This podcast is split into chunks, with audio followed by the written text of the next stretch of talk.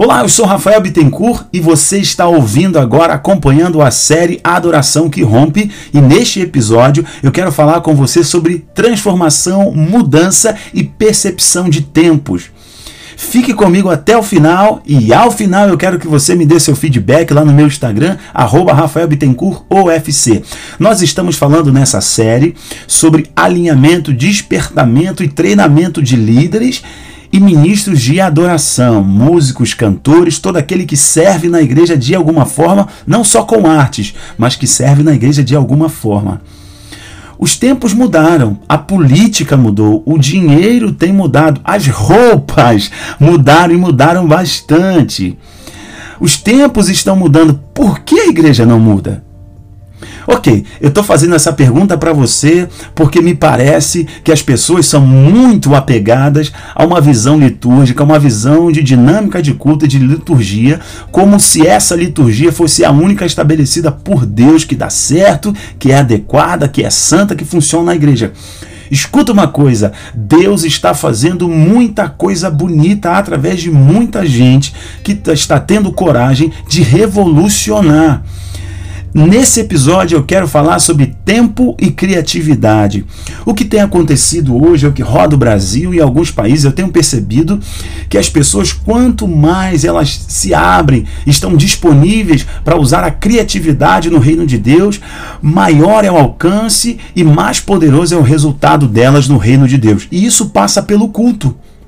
Sim, é verdade. Me assusta um pouco eu ir em alguns lugares e ver que nós estamos em pleno século 21, 2019. É o período que eu estou gravando esse podcast e parece que algumas igrejas ainda estão no século 20, no início do século 20, estão ainda em 1950, estão ainda em 1960.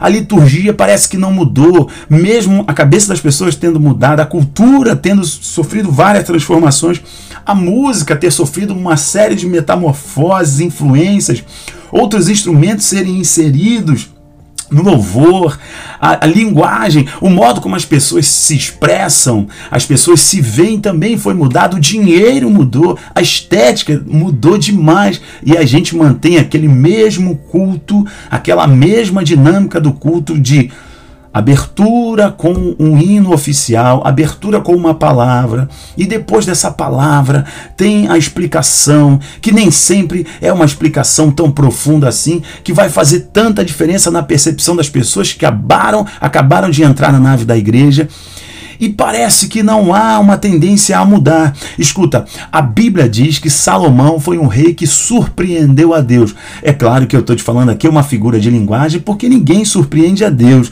uma vez que Deus é conhecedor de todas as coisas na sua onisciência. Mas o que eu quero te dizer é que Salomão foi a pessoa, foi a pessoa mais criativa ao adorar a Deus exemplo de seu pai Davi. Lembra comigo que quando Salomão ele fez um templo para Deus, se no tabernáculo que o pai edificou, se na tenda que Davi edificou, tinha uma menorá, tinha um candelabro, Salomão fez dez. Salomão era um cara muito criativo, ele foi expressivo e criativo em todos os sentidos, e a Bíblia diz que quando ele inaugurou o templo, a glória de Deus desceu, a Shekinah desceu, foi tão poderoso que ninguém conseguia entrar ou sair, mediante ao poder de Deus que desceu naquele lugar. O nome disso é criatividade. Você precisa ter sobre si a unção da tribo de Issacar.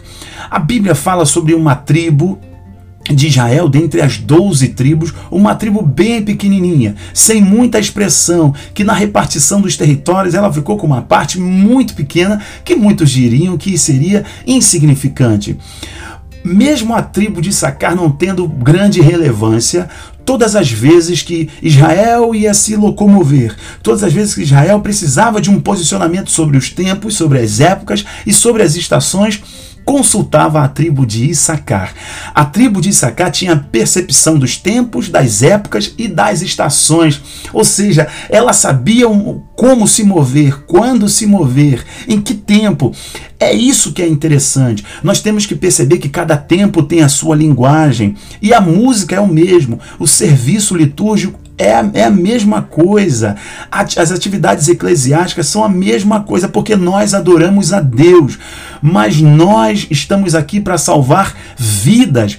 Tudo tem a ver com Jesus e com vidas. Nós fazemos fazemos para ele, servimos a ele, adoramos a ele, cantamos para ele, mas para que as pessoas se rendam a ele e reconheçam o senhorio, o amor e a misericórdia dele. E o interessante é que mesmo as pessoas tendo mudado, a nossa dinâmica, a nossa liturgia e o nosso modo de ministrar continua o mesmo. E eu não acho, e, e não, eu não acho, sinceramente, que isso é por preservar uma essência. Eu acho, às vezes, que é um pouco de medo de se arriscar, de se inovar, ou de ver o inovador, o criativo, como secular, mundando, é, acessório demais, oba-oba demais, enquanto, na verdade, eu percebo que nesse tempo os líderes mais criativos, seja de louvor, líder, pastor, apóstolo, os mais criativos têm provocado uma revolução por onde eles estão passando. E eu quero despertar isso aqui no seu coração. Nesse episódio, busque a Deus para Deus te dar criatividade ao ministrar. Não basta só você inserir uma música que está tá em voga, uma música que está no auge. Não basta só você pintar a parede da igreja de preto e achar que isso é inovação. Não, não é. Se você for uma pessoa extremamente criativa, entender qual é a linguagem, qual é o movimento da nuvem de Deus nesse tempo, você vai fluir na instrumentalidade do Espírito Espírito de Deus e ele vai te dar recursos e estratégias. Ele vai permitir você enxergar esse tempo, a linguagem desse tempo, a mentalidade desse tempo e você chocar com a palavra de Deus com criatividade e óbvio que você vai ter sucesso. Certamente você vai romper, você vai explodir o seu ministério, sua música, a sua ministração, a sua liderança, aquilo que Deus te confiou. Seja criativo. Não basta você usar de alguns acessórios que se a sua mentalidade ainda está no século passado. Eu não estou dizendo que a tradição é ruim. Para mim, a tradição preserva valores, mantém a gente no curso e na linha certa. Meu único problema é o tradicionalismo. É quando você entende que aquele único método, aquele método é o único, ele é o único correto para se fazer um culto, para ter uma liturgia. Entenda, a tradição preserva valores.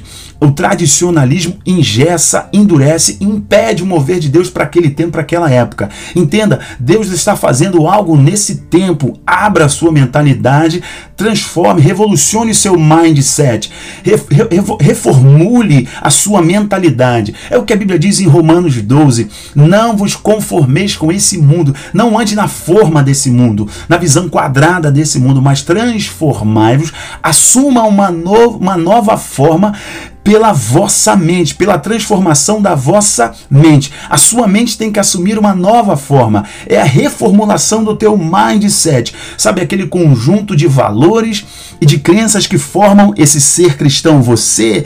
Você precisa se reformular, porque o Espírito Espírito de Deus está fazendo algo nesse tempo. E não tem a ver só com paredes pretas, não tem a ver com roupa apertadinha, não tem a ver sobre falar cara quando está pregando, não tem a ver sobre pintar a igreja de preto, não tem a ver como fazer versões e só cantar versões de ministérios internacionais, não. Tem a ver com entender qual é o tempo de Deus, entender qual é a, linguagem que o Senhor quer nos conduzir neste tempo. Se você tiver criatividade e ousadia para esse tempo, você pode pintar as paredes da igreja de rosa, de vermelho, de cor de abóbora, de preto e vermelho do meu Flamengo. E ainda assim você vai perceber que algo sobrenatural está acontecendo, porque não tem a ver com acessórios, mas tem a ver com essência. Entenda que Deus tem algo para esse tempo. Mergulhe nessa essência, seja criativo, criativo, se reformule, se reinvente. Você não vai estar ferindo a Deus. Deus não se impressiona com a nossa liturgia de culto. Deus se impressiona com a sinceridade do nosso coração e a clareza de nosso propósito. Então Foca nisso, a sinceridade do teu coração e a clareza do seu propósito. Para o que eu fui chamado? Para que público eu fui chamado? Lembra dos primeiros episódios? Você precisa ter clareza da identidade, da visão do público que Deus confiou, do grupo que Deus confiou. Mergulha nisso, estuda mais um pouco, compartilha comigo, me dá seu feedback lá no meu Instagram e vamos mergulhar. Vamos pro próximo. Valeu, tchau, tchau.